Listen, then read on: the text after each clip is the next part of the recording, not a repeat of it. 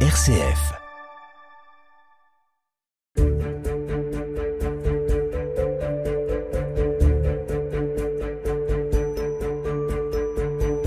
Il y a 25 ans, jour pour jour, le quartier du Vieux-Lyon était classé au patrimoine mondial de l'UNESCO, conjointement avec les collines de Fourvière et de la Croix-Rousse, ainsi que le cœur de la presqu'île. L'aboutissement d'une sauvegarde du Vieux-Lyon, entamée dans les années 1960, puisque le quartier, selon la volonté du maire Louis Pradel, devait être rasé pour laisser place à une autoroute. Si le Vieux Lyon est encore debout aujourd'hui et restauré, visité par des millions de touristes chaque année, c'est grâce au travail acharné d'un couple de Lyonnais amoureux du patrimoine, Régis et Annie Néret. C'est leur histoire que nous vous racontons aujourd'hui dans Tempo. Tempo, le podcast d'actualité de RCF Lyon, présenté par Jean-Baptiste Cocagne. Bonjour Charlotte Mongibaud. Bonjour Jean-Baptiste, bonjour à tous. Régis et Annie Néret ont aujourd'hui disparu, mais depuis hier, une statue à leur effigie a été installée dans le Vieux-Lyon. Ils sont assis sur un banc, main dans la main, et se regardent, est Romain Roland, en face de l'église Saint-Nizier, dans un endroit qui n'a pas été choisi par hasard, car ils se situent devant leur ancien appartement dans le Vieux-Lyon, appartement dans lequel ils ont vécu pendant 35 ans. Après leur décès en 2019, cette partie du quai qui accueille le marché de la création a été baptisée la promenade Annie et Régis Néré. Une statue en bronze donc depuis hier pour symboliser la pérennité de leur œuvre, la protection du patrimoine lyonnais.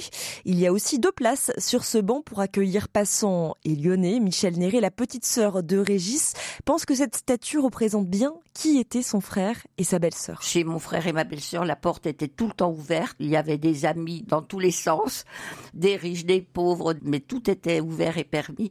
Et le fait qu'on fasse ce banc à quatre places, j'ai trouvé ça merveilleux. Une manière de remercier ceux qui ont contribué à faire entrer Lyon sur la liste du patrimoine mondial de l'UNESCO en 1998. Mais cela, évidemment, ne s'est pas fait en quelques années. Allez, on retourne avec vous, Charlotte. Dans les années 60, le vieux Lyon n'avait alors pas le même visage. Le maire de Lyon de l'époque, Louis Pradel, avait de grands projets de construction pour sa ville. Bâtisseur et fan de béton, il passe son temps à inaugurer des chantiers dans les années 60 et 70. Le tunnel de Fourvière, entre autres, à l'heure où la voiture individuelle est RN, aperçue dans ce reportage de l'ORTF dans le début des années 70. Voici en résumé la visite du conseil municipal sur la rive gauche où s'édifie le Lyon de l'an 2000. Tout d'abord, la bibliothèque municipale que M. Pradel, maire de Lyon, qualifie de plus importante d'Europe. 2 millions d'ouvrages à la disposition des lecteurs et des chercheurs. Louis Pradel a donc des idées pour le vieux Lyon. Il veut faire passer une voie rapide reliant la montée du chemin neuf sur la colline de Fourvière à un pont en construction sur la Saône, le futur pont Alphonse Join. Le quartier du vieux Lyon est alors insalubre, considéré comme étant un coupe-gorge, mais ses habitants s'opposent au projet, notamment la jeune chambre économique dont faisait partie Régis Néré dans les années 60. Le reste, c'est Frédéric Oria, actuel président de l'association Renaissance du vieux Lyon, qui nous l'explique. Cette histoire par cœur. Il y a une bande de jeunes, entre guillemets, qui se rend compte finalement d'une chose, c'est le potentiel du vieux Lyon sur le plan touristique déjà. Et il y a un drame qui se passe à ce moment-là, c'est-à-dire que le marché de gros va venir à Perrache. Donc d'un seul coup, comme le marché de gros à ce moment-là était sur le quai Romain Roland, vous avez tout un quartier qui se vide sur le dessus. Et finalement, à part le palais de justice, il y a pratiquement zéro euh, employeur, etc. Vous avez essentiellement des immigrés qui vont travailler soit chez Berliet, donc les bus les emmènent à Vénissieux, soit chez euh, la Rodiaceta, donc euh, les bus les emmènent à, à Vèze à l'époque. Hein. Donc on se retrouve avec un quartier qui est vraiment en déshérence. C'est la troisième fois quand même qu'il y a des plans pour détruire le quartier, pour faire un grand marché de gros moderne ou pour faire une belle allée qui monte à Fourvière en rasant tous ces vieux bâtiments euh, où effectivement euh, les toilettes sont sur le palier, euh, l'eau courante d'accord, mais pas forcément une salle de bain, etc. Le vieux, il fallait juste le détruire et puis construire plus haut. Mais voilà qu'arrive un coup d'arrêt à ces velléités de destruction.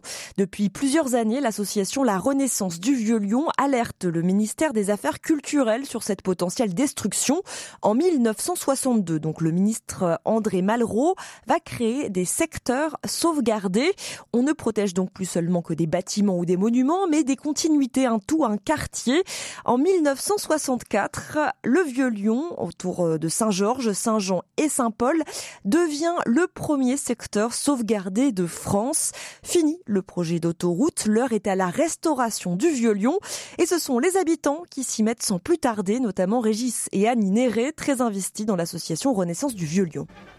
Au son des flonflons, ils étaient une trentaine cet après-midi, jeunes gens et jeunes filles, à répondre à l'invitation de M. Brun, président de la restauration du Vieux-Lyon. Il faudra ensuite attendre 30 ans avant que Lyon soit inscrit au patrimoine mondial de l'UNESCO. Parmi les 30 nouveaux sites inscrits au patrimoine mondial de l'UNESCO, on compte désormais les chemins de Saint-Jacques-de-Compostelle, mais aussi le quartier historique de Lyon. Reportage dans la cité lyonnaise, Didier Guyot, Philippe Évêque. Eh bien, dans les années 90, Raymond Barre est maire de Lyon, ancien ministre de l'Intérieur et du Commerce. Il veut faire rayonner Lyon au niveau national et international. Et c'est Régis Néré encore lui qui a l'idée de proposer la candidature du Vieux-Lyon à l'UNESCO. Il était alors secteur sauvegardé et avait de bons arguments, mais tout le monde n'était pas de cet avis, Frédéric Auriat. Dans un premier temps, euh, Raymond Barre était tout de suite partant. Son directeur de cabinet, qu'il avait ramené de Paris, euh, trouvait pas ça très intéressant. Quand le dossier euh, voulait passer à Paris, bah, Lyon, euh, finalement, c'est la raffinerie de Fézin et le tunnel de Fourvière. Il n'était pas question.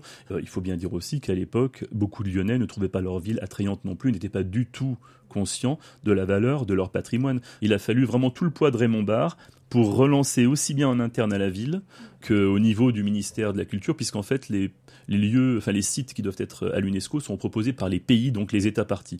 Donc du coup, vous avez de cette façon, eh bien, ma foi, euh, entre fin 95 et 96, ce dossier qui a été monté, et alors euh, décembre 1998 euh, à Kyoto, donc eh ben, la, la bonne nouvelle est tombée je dirais pas à la surprise de tout le monde, mais le dossier a été quand même relativement vite monté. Et souvent, les sites ne sont pas tout de suite adoptés, mais il y a des recommandations, des choses à revoir. Et là, en fait, c'est passé immédiatement. Et puis, cerise sur le gâteau, le secteur classé dépasse largement le Vieux-Lyon, puisqu'il concerne aussi la ville romaine, la colline de Fourvière, donc le cœur de la presqu'île jusqu'aux anciens remparts d'Aîneux et la colline de la Croix-Rousse. Michel Néré était auprès de son frère et de sa belle-sœur le soir de l'annonce, ce 5 décembre 1998. Des souvenirs de hurlements de joie de câlins énormes. On y croyait sans y croire tout en y croyant. Mais vraiment, j'ai le souvenir surtout de cette émotion, quoi, qui était, euh, voilà, euh, ils avaient réussi, ils avaient réussi, ils avaient réussi. On fête donc aujourd'hui les 25 ans du classement UNESCO de Lyon avec euh, cette statue inaugurée hier et à retrouver quai Romain Roland en face du 3 quai Romain Roland. Régis et Annie Néret, le couple qui a sauvé le vieux de la destruction, c'était le thème de ce numéro de Tempo, avec donc leur statue inaugurée hier, quai Romain Roland, dans le 5e arrondissement. C'est juste en face de l'église Saint-Nizier, qui est située, elle, de l'autre côté de la Saône, et une installation de statue à l'occasion, donc, aujourd'hui, des 25 ans du classement de Lyon au patrimoine mondial de l'UNESCO. Merci beaucoup, Charlotte Mongibaud, pour ce sujet. Tous les numéros de Tempo sont à retrouver en réécoute sur rcf.fr et sur toutes les plateformes de podcast.